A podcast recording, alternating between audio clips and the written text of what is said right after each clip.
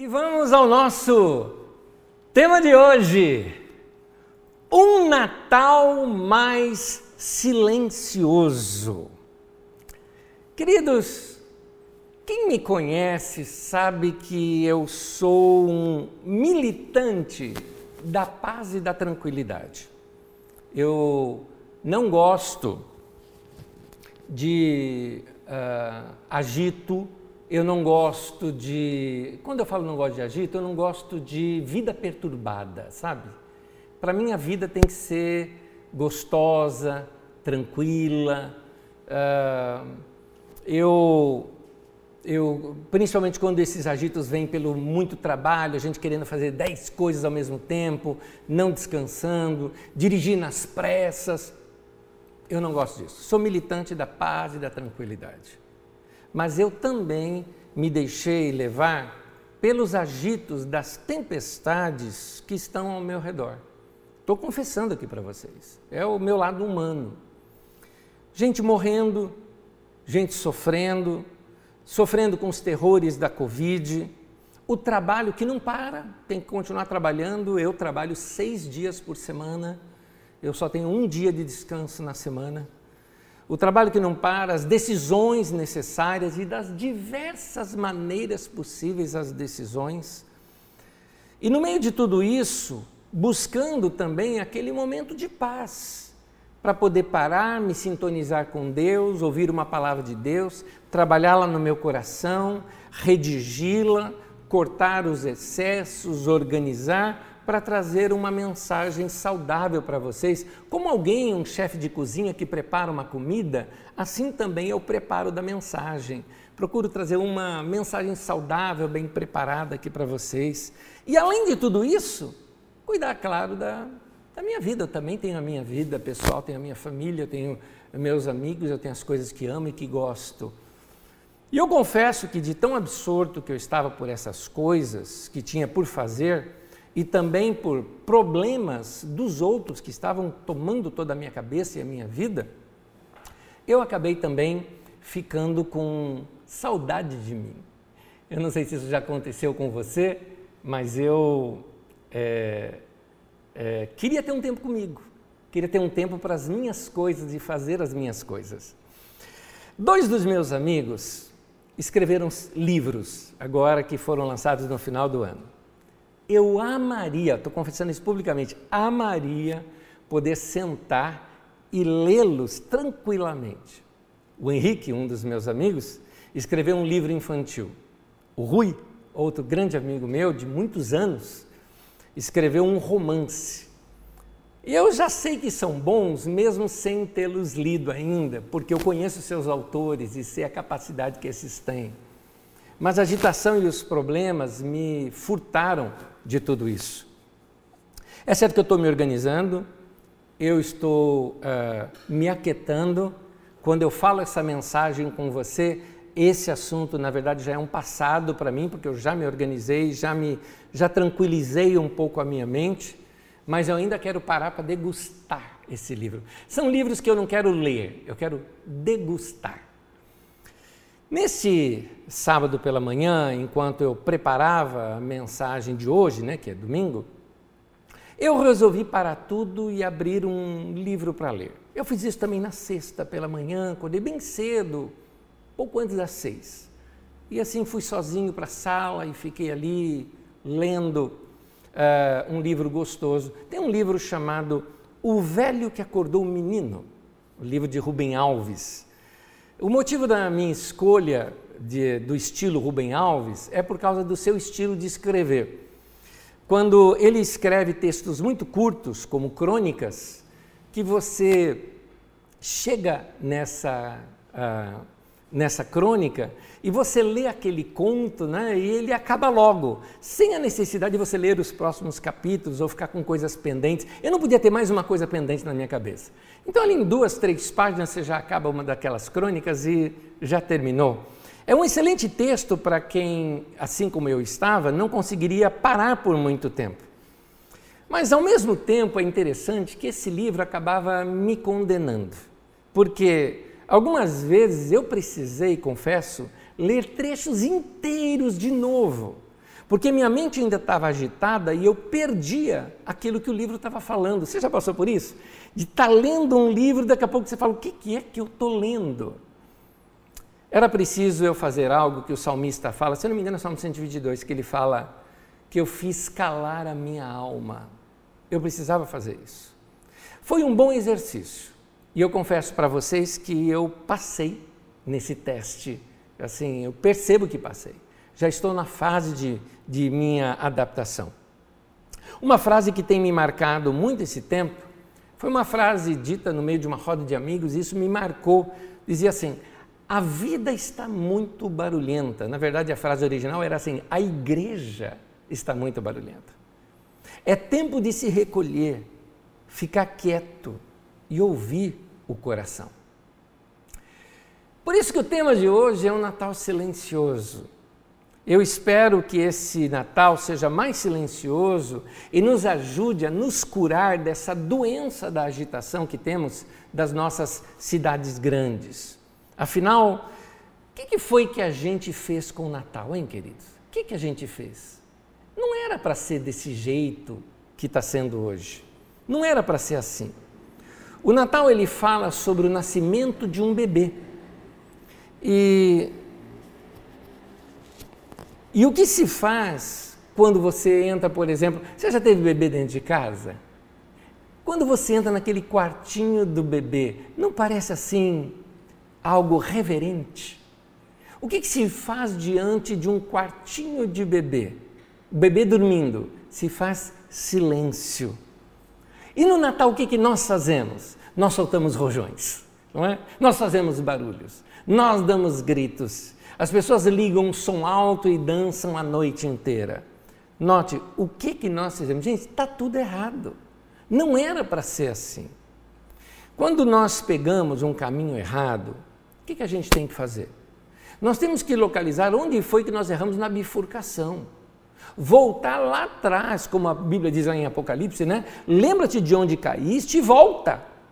Vê lá onde foi que você errou e volta. Abrindo um parênteses aqui, isso que eu estou te falando serve para relacionamento. Quando os relacionamentos começam a encrespar, quando qualquer probleminha vira problemão, quando algumas coisinhas começam a criar cisco entre duas pessoas ou mais, vocês têm que voltar lá atrás e ver onde é que isso começou. O que, que causou tudo isso? E acertar aquilo e voltar a se sintonizar novamente. Relacionamento não é o meu tema aqui hoje, então eu prossigo falando aqui da nossa vida e no Natal. Nós aqui precisamos refazer alguns detalhes da história do Natal para recuperá-la. Natal não é Papai Noel, gente. Natal não é da festa e presente. Tem criança que nem sabe do nascimento de Jesus. Eu soube de uma criança que, quando foi perguntada o que era o Natal, ela falou: é o nascimento do Papai Noel. Então, é, nós precisamos rever esses detalhes da história do Natal e revê-la sob o olhar de uma criança, porque a história do Natal precisa ser vista debaixo desta pureza desse olhar de uma criança. Nós vamos ler o texto, o texto sagrado de Mateus, no capítulo 2 do versículo 1 ao versículo 12. O texto diz assim: Depois que Jesus nasceu em Belém da Judéia, nos dias de rei Herodes, magos vindo do Oriente, ou seja, lá da Arábia, chegaram a Jerusalém e perguntaram: Onde está o recém-nascido rei dos judeus? Note que Jesus já tinha nascido quando eles chegaram.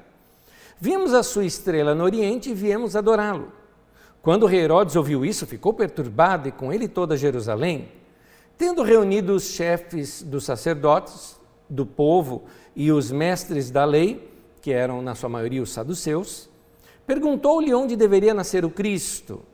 E eles responderam em Belém da Judéia, pois assim escreveu o profeta, o profeta Miqueias. Mas tu, Belém, da terra de Judá, de forma alguma és a menor entre as principais cidades de Judá pois de ti virá o líder que, como pastor, conduzirá a Israel, o meu povo. Então Herodes mandou chamar os magos secretamente, informou-se com eles a respeito do tempo exato em que a estrela tinha aparecido.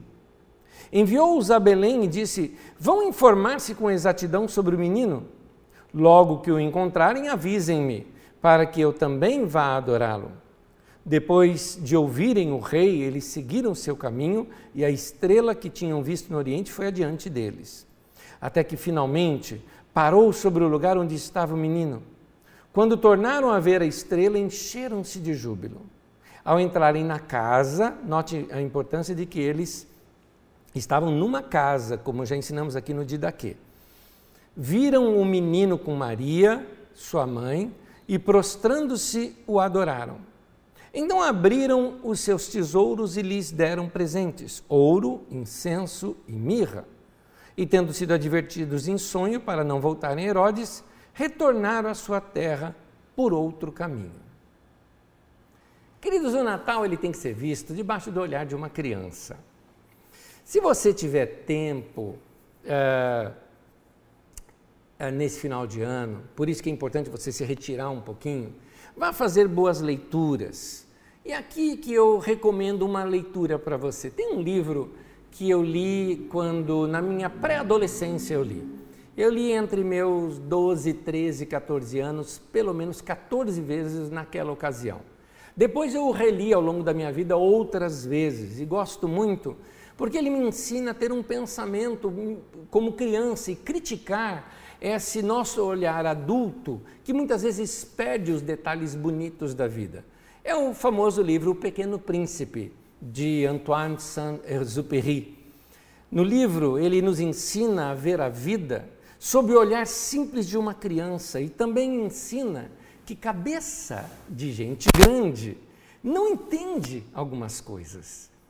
Então, é, gente grande não entende, porque a gente se bagunça, a gente se perturba com alguma, alguns detalhes do texto que perde, na verdade, a essência do texto. Por exemplo, vamos imaginar você contando a história de Chapeuzinho Vermelho para uma criança. Ela entra na história, ela sente aqueles momentos né, tensos da história e vai gostar da história mas você conta uma história do Chapeuzinho Vermelho para alguém que tem cabeça de adulto, a pessoa vai falar: como assim? Uma criança sozinha andando é, numa floresta para vender doce? Isso é trabalho infantil. Uma criança sozinha e ainda vendendo doces ou levando doces é, sozinha. Chama o conselho tutelar. Esses pais têm que perder a guarda dessa criança. pois é, queridos. Fizemos o mesmo com o Natal. Porque nós tiramos do Natal o seu encanto. Perdemos a ideia do nascimento de Jesus e falamos, não, mas o Natal não pode ser silêncio. Quem é que vai gostar de ficar em silêncio? Cabeça de adulto é assim.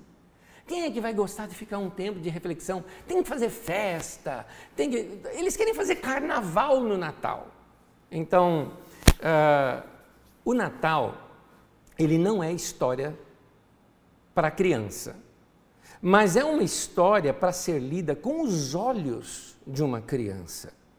Não dá para você ler essas histórias sem usar a sua imaginação para se transportar para dentro da história. É aqui que eu começo a te lembrar uma coisa. Você alguma vez já fez um presépio? Você sabe o que é presépio? Está aí eh, na sua tela.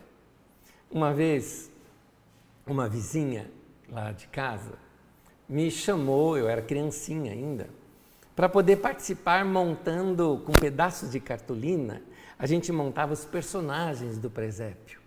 E eu estava ali curioso que a gente desenhava na cartolina, dobrava e montava o presépio. Na verdade, ela estava tomando conta de mim naquele dia, porque por alguma razão, uh, acho que a minha avó não poderia ficar comigo, alguma situação assim. E então, eh, montando ali o presépio, ela falou, é, então aqui está né, as ovelhinhas, e colocaram as ovelhinhas, e ia falando dos bichinhos. Ela falou, que bichinho que você quer colocar no presépio? Eu quero cachorro. E fomos lá e desenhamos o cachorro, dobramos. Eu quero gatinho. E aí nós fomos lá e colocamos o, o, o gatinho também lá no presépio. E aí, finalmente, ela falou: tem mais algum que você queria? Tinha um bicho que eu gostava. Era a minhoca. E eu falei, eu quero a minhoca. E aí fomos lá tentar desenhar uma minhoca e dobramos e colocamos até minhoca no nosso presépio tinha. Porque eu brincava praticamente na, na, terra, no barro. Então minhoca e formiga foram grandes amigos meus ao longo da vida. Né? Eu gostava demais de ver a, a, aqueles bichos. Né?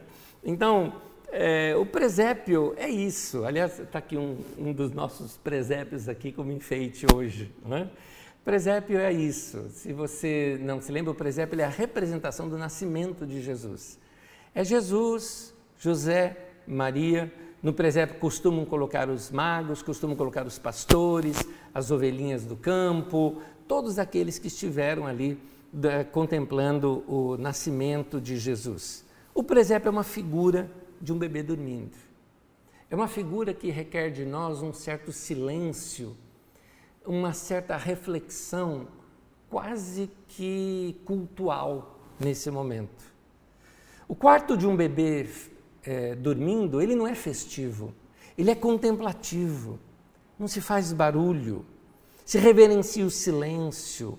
É, é, o que você passa ali? Sorrisos, não risos, mas sorrisos.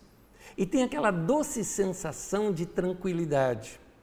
Bercinho é quase um altar, no caso do presépio, onde reverenciamos o Deus que é o Criador da vida.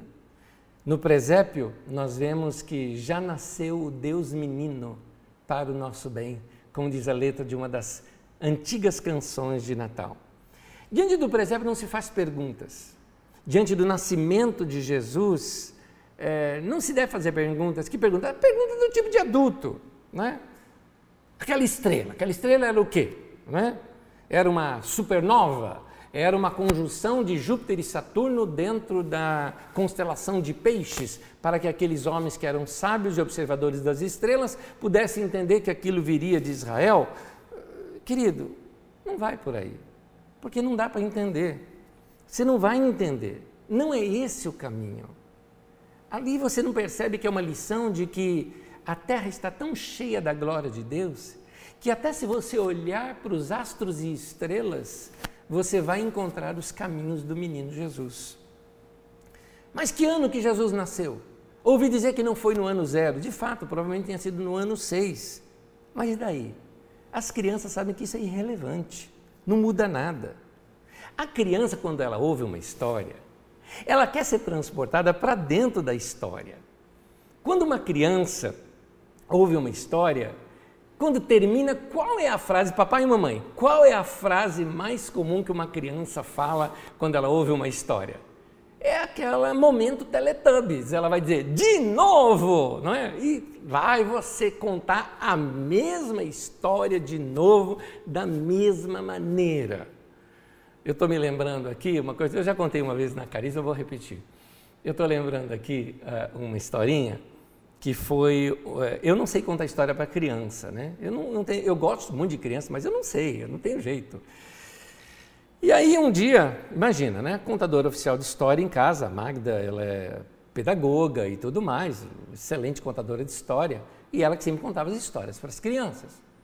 Um dia, lá vem o Dudu e chega para mim e fala: Pai, hoje eu quero que você conte uma história. E aí eu fui argumentar, filho Papai não sabe contar história. Sabe sim, você conta todo domingo lá na Carisma. Eu falei, filho, mas ali é história para adulto. Ele falou, eu entendo, eu entendo, pode contar. E lá vai eu ter que inventar uma história. Pois bem, lá veio a minha história. Eu não sabia, eu juntei as coisas que o Dudu gosta. Eu lembrei na hora, eu falei, bom, eu tenho que fazer alguma coisa que ele gosta. O Dudu era fã de caminhão de lixo. Quando vi um caminhão de lixo, e às vezes a gente estava dirigindo à noite e tinha um caminhão de lixo na nossa frente, eu nem ultrapassava, eu ficava atrás, andando junto, para ele ver aquele caminhão de lixo, que ele amava caminhão de lixo. Segunda coisa, tinha um personagem, eu digo personagem porque para criança é um personagem, para nós uma pessoa, que ele assim era fã. Um camarada, um indivíduo, um dos meus amigos, chamado Gernando Costa.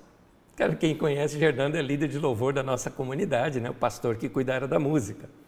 E eu tinha que juntar numa história caminhão de lixo e Fernando Costa. Eu falei, eu preciso fazer isso.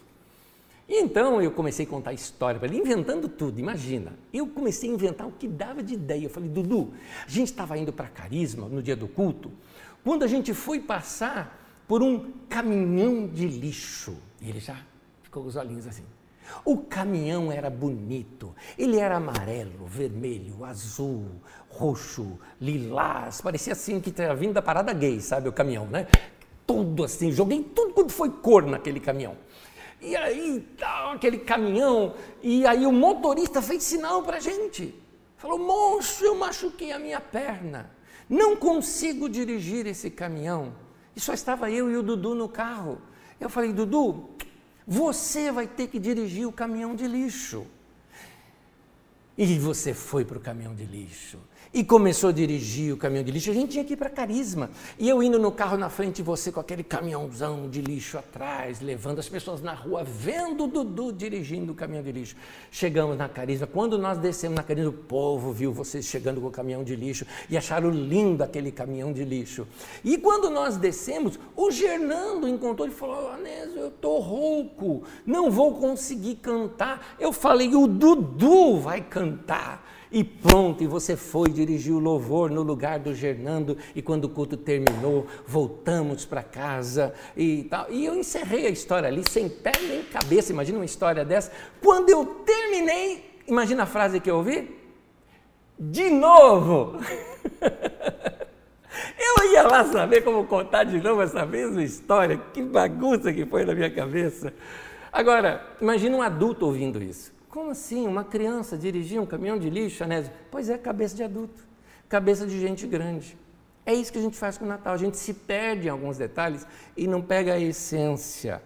Querido, a criança ela se transporta para a história e ali na história pode-se tudo, porque a história é o mundo dela.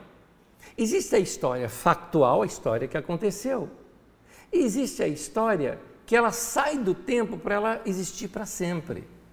Aliás, eu confesso para você que eu tenho um protesto aos gramáticos, que fizeram uma coisa com a língua portuguesa que eu amava. Na língua portuguesa, inclusive na minha, quando eu aprendi a ler e escrever, existiam duas palavras, uma se chamava história com H, que se refere a, a, a, a registros históricos feitos por historiadores. Existia a história com E. A história ela não precisa estar presa no tempo e ela não precisa ter acontecido exatamente daquela maneira para ela poder acontecer sempre. Ao longo de anos e anos e anos, ela é sempre a mesma. Assim, nas histórias, o personagem de quadrinho era sempre criança. Por exemplo, Mônica e Cebolinha sempre foram crianças, mas cabeça de adulto tiveram agora que fazê-los adolescentes, tiveram que fazê-los se casar. Besteira de cabeça de adulto. Porque para a criança, ela se transporta no tempo, ela vai ser sempre criança. Então, na história da, da criança, ela, a história vira o mundo dela. Não há interpretações, não há explicações, porque a beleza da história basta-se para elas. É por isso, queridos, que a história de Natal, lembra quando eu falei do de novo? É por isso que a história de Natal tem que ser sempre a mesma. A história é essa. A história é de um, de um homem e de uma mulher que vão fazer prestar o censo que é feito pelo rei, e eles têm que se dirigir à cidade natal do seu do, do, do homem, que seria o José, e ali eles se acomodam na casa de algum de seus parentes, e ali o bebê nasce. E quando o bebê nasce, ah, os pastores são avisados e no campo e vão visitar o bebê. Sábios do Oriente são avisados e vão visitar o bebê. E ali você vê a história do nascimento de Jesus. Natal não dá para ser diferente da infância, porque não faz sentido. Gente, é, Natal para mim é o meu Natal da criança, o meu Natal da infância. O Natal de hoje, o Natal da Globo, o Natal da Coca-Cola, o Natal das Casas Bahia, o Natal de. Não é Natal. Isso é outra coisa que inventaram.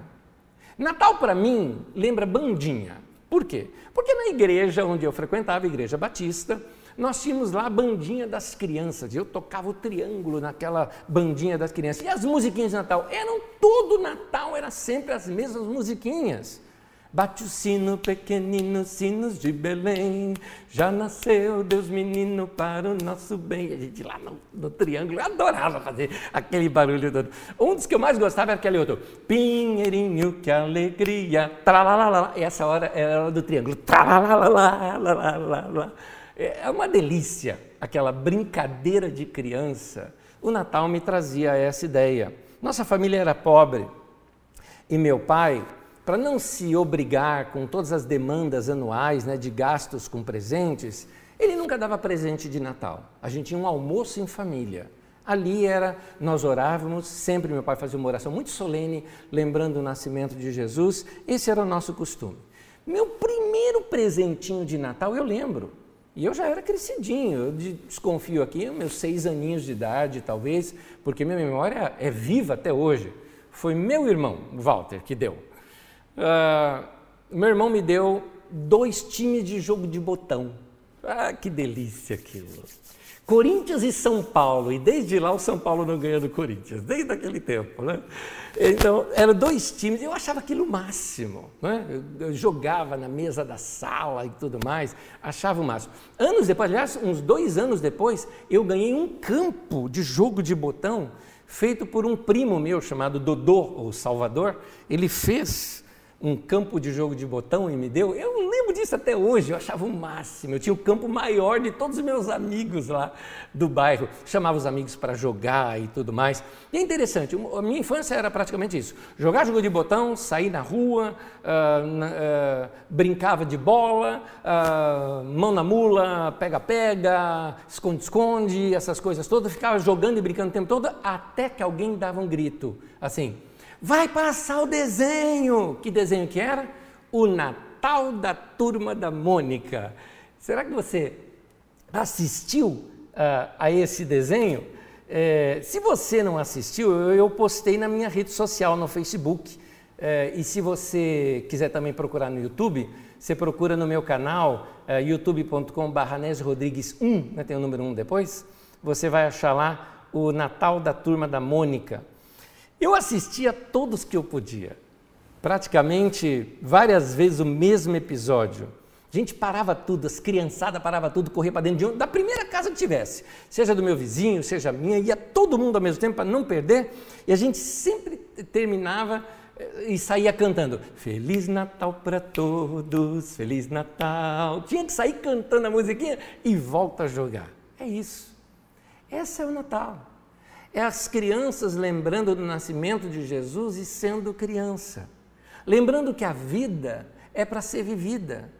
Eu conto essas coisas e parece que foi ontem. Meus filhos costumam dizer isso, pai, você tem uma memória da sua infância como se ela tivesse acontecido antes da nossa já. Né? Assim, depois da nossa já. Está mais perto da sua do que a gente da nossa. Pois é, eu gosto porque eu não quero que essa criança morra dentro de mim, eu quero continuar vivendo é, essa gratidão pela vida porque o que Deus me deu, o grande presente que Deus me deu, foi essa vida e eu quero vivê-la. Queridos, as coisas de Deus são simples. Quando você complica demais, você perde o caminho. Então, seguir a Deus significa buscar simplicidade. Por isso, os simples são felizes. Por isso, as pessoas que, uh, uh, que que buscam as coisas mais simples e mais singelas, elas conseguem ter uma experiência melhor com Deus. Voltando ao nosso tema, os magos do Oriente, em, Atos, em Mateus capítulo 2, do versículo 1 e versículo 2, diz assim: Depois que Jesus nasceu em Belém da Judéia, nos dias do rei Herodes, magos vindo do Oriente chegaram a Jerusalém e perguntaram: Onde está o recém-nascido rei dos judeus? Vimos a sua estrela no Oriente e viemos adorá-lo. Está aí. Na cabeça de criança, se você fala que alguns magos, alguns sábios, né, vieram, elas entendem. E elas imaginam isso que os desenhos nos mostram, né? Três caras chegando, vindo do deserto, porque provavelmente eles vieram da Arábia, chegando do deserto com camelo, né? É isso que elas imaginam. Mas, cabeça de adulto, cabeça adulto falou: não, mago, mago do Oriente, outra religião, não pode. Vamos botar rei. Você já ouviu falar dos três reis magos? Pois é, o texto, onde é que no texto diz que eram três? Não fala. Fala que foram três presentes, mas poderia ser sete caras trazendo três presentes, em quantidade grande. Poderia ser dois trazendo três presentes, né? mas a gente fala três. Reis. Onde é que o texto diz que eles eram reis? Deram até nome para os caras: Baltazar, Gaspar e Belchior, que inclusive fez parte da MPB. Você vê uma coisa dessa?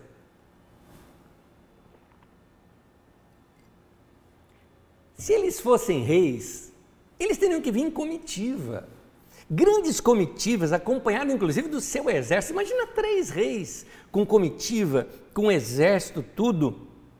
É, não eram reis. Não eram três e não eram reis. Eram magos. É errado dizer que eram três magos? Não, não é errado dizer, porque a gente não sabe quantos são, só sabe que é no plural. Mas o que eu quero te dizer é o seguinte: eu acho bonito aqui, que nós, é, uma coisa bonita que nós estamos perdendo. Eles trouxeram presentes. Natal, sim, é época de dar presente. Eu sei que a maioria dá presente para gente querida, mas fica aqui o meu desafio. Deveríamos aprender com os magos e dar presentes para gente que não pode nos retribuir. Essa é a história, gente, do bispo Nicolau. Você já conhece o bispo Nicolau. A história do bispo Nicolau é, é um bispo que é, ajudava, é, que ele dava presentes para crianças, é, usava essa época do Natal para dar presentes para crianças. Inclusive, uma vez, três filhas de um determinado homem, você sabe que as mulheres, elas eram, é, elas eram propriedades do homem, certo? E alguém que queria se casar com uma mulher precisaria pagar um dote para, em outras palavras, comprar a mulher do seu pai para poder se casar com ela. Três moças, é, como eles moravam num vilarejo muito pobre, o pai não queria, não aceitava dotes pequenos e ninguém tinha dote para pagar para elas, elas não podiam se casar. O pai iria colocá-las para serem prostitutas, para renderem alguma grana para ele. O bispo Nicolau pegou o dinheiro da igreja, foi lá e colocou três dotes para que libertasse aquelas moças, para que elas pudessem se casar, serem felizes. Esse homem era muito generoso, o bispo Nicolau. E essa tradição, depois que ele morreu, ficou. O bispo Nicolau, geralmente, ele usava roupas verdes. E assim ficou aquela tradição de um homem vestido de verde, bem magrinho, que ia na noite de Natal dar presentes para as crianças. Uh, e aí essa história foi sendo modificada. Ah, o que aconteceu? Em 1930, a Coca-Cola jogou as cores dela no Papai Noel, transformando-o em vermelho, e inclusive o tamanho dele, ficando um homem bem gordo para representar alguém que tomou Coca-Cola todos os dias, o ano inteiro, fica daquele tamanho. Então, e, e, aí ficou sendo que Papai Noel, Noel é Natal, então, tanto que algumas outras ah, nações lusófonas né, usam Pai Natal. Né? Aqui no Brasil que nós usamos Papai Noel, porque a gente pegou isso dos franceses. É, mas, ao mesmo tempo que o Papai Noel não representa o Natal, é, ele é só um personagem ilustrativo, querido. É uma figura decorativa. Você não precisa demonizar o Papai Noel também, como algumas igrejas fazem. Não é? Mas ele não é a figura do Natal. Uh, os magos é, é, são mais uma figura do Natal do que o Noel em si. Eu acho que é importante a gente enfatizar uma coisa: levaram presentes. É interessante notar a generosidade desses sábios do Oriente, porque quando eles souberam do nascimento de Jesus, trouxeram presentes. No tempo, é interessante, no Natal, tem muita gente no Natal que pensa que Natal é dia de se fazer pedidos. Aliás, eu vi uma chargezinha esses dias que eu achei interessante. Um rapaz chega assim, encontra Jesus e começa a falar dos seus desejos e fala: Jesus, nesse Natal eu queria. Aí Jesus, ô oh, meu, peraí, o aniversário é meu. então, os, os é, magos levaram presentes para um bebê, para alguém que não poderia retribuir nada para eles. Muita gente hoje está buscando religião à procura de satisfazer os seus desejos, motivos interesseiros. Muita gente hoje, até mesmo só serve a Deus se ele sentir que ele está sendo abençoado. Se ele sentir que Deus não está abençoando, então ele deixa de servir a Deus. Quem é que está disposto nesse Natal a aprender com esses magos do Oriente e dar o seu melhor para Deus sem esperar nada em troca? Meu irmão, se Deus nunca mais responder nenhuma oração sua, se Ele nunca mais te der mais nada na vida, se Deus nunca mais ah, ah, ah, fizer, por exemplo, se Deus não fizer o seu negócio uh, dar certo, crescer, uh, se Deus não te livrar da, de uma crise econômica, minha pergunta é: você vai abandonar Deus? Eu aprendi uma coisa com a minha avó muitos anos atrás, frases dela. Uma delas era assim: ela falou, ainda que Deus me mate, eu nunca vou deixar de servi-lo.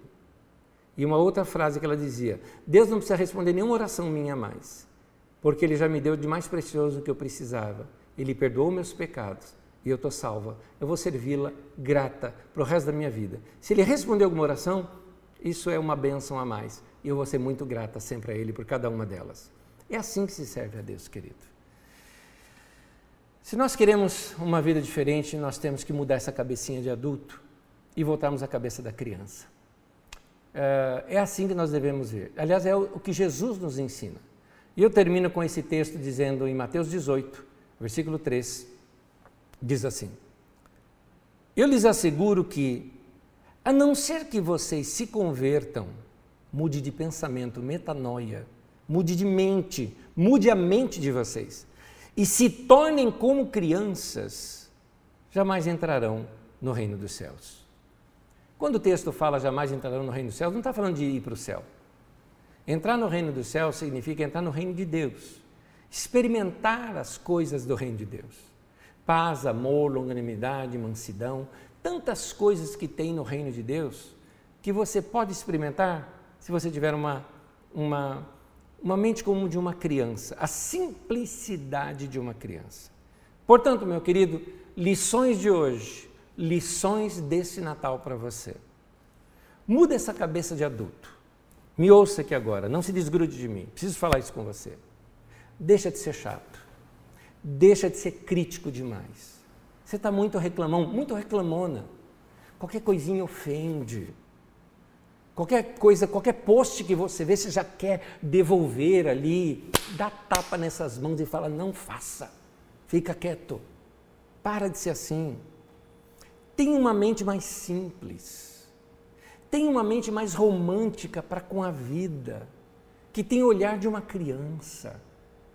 Eu saía hoje para vir para cá e num lugar mais estranho possível, um estacionamento do prédio perto dos elevadores, no meio de umas ferragens, num lugar feio que não é pintado. Ali a mamãe fez um ninho e nasceram os seus passarinhos. Agora de manhã eu parei e fiquei vendo aquelas boquinhas fazendo assim. E fiquei um tempo ali, porque eu estava com tempo, eu, olhei aquilo, achei encantador. Eu falei naquele momento para Deus, falei, Deus, não me deixa perder esse olhar para a vida. Ontem bateu uma ventania muito forte e eu comecei a ver o barulho de umas árvores assim, se mexendo. O barulho era gostoso. Eu parei para ouvir o som do vento. Nós não podemos perder esses encantos que existem na vida. Esse olhar de uma criança que olha a nuvem, que olha o sol, que olha uma flor, que olha algumas coisas que trazem o encanto e o brilho da vida. Aí, quando você tiver esse olhar, aí você vai enxergar, né? Aí você enxerga o presépio. Aí você começa a ver a criancinha, você vê aqui o papai, a mamãe, os magos, os presentinhos. Aí você consegue enxergar as ovelhinhas, os pastores, o cavalinho. E quem sabe você enxerga até a minhoca. Mas é, isso só é possível quando nós voltamos a ter esse olhar romântico para com a vida. Se o Natal para você for uma correria de shopping center, se o Natal para você for uma correria de gastar dinheiro, de ter que preparar, de ter que é, fazer tanta coisa, você esse Natal seu está muito barulhento. Por isso o tema de hoje é um Natal mais silencioso. É isso que nós precisamos. Esse Natal mais tranquilo, mais silencioso. Uma pergunta: você já não está com sinais de gente grande na sua vida? Sabe, vida chata, rabugice, quadradinha. Minha pergunta é: o que é que você pode fazer para mudar isso? O que é que você pode fazer para que a sua vida, a partir de agora, possa ter mais brincadeira, possa ter mais alegria, mais coisa gostosa? Sabe, viver uma vida mais leve mais gostosa. O que, que você pode mudar? Diga, o que, que você pode mudar?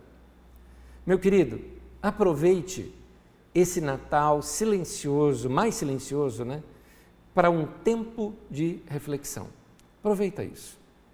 A igreja hoje perdeu, por exemplo, a prática da oração silenciosa. Chegou o tempo da gente voltar a ficar quieto diante de Deus, talvez não dizer nada. Aquiete-se um pouco. Ouça o coração. Se olhe num espelho que reflita um pouco a sua alma. Mude aquilo que você precisar mudar. E vai viver uma vida menos agitada e mais em paz. A você, meu irmão e minha irmã, um Feliz Natal. Eu quero orar com vocês.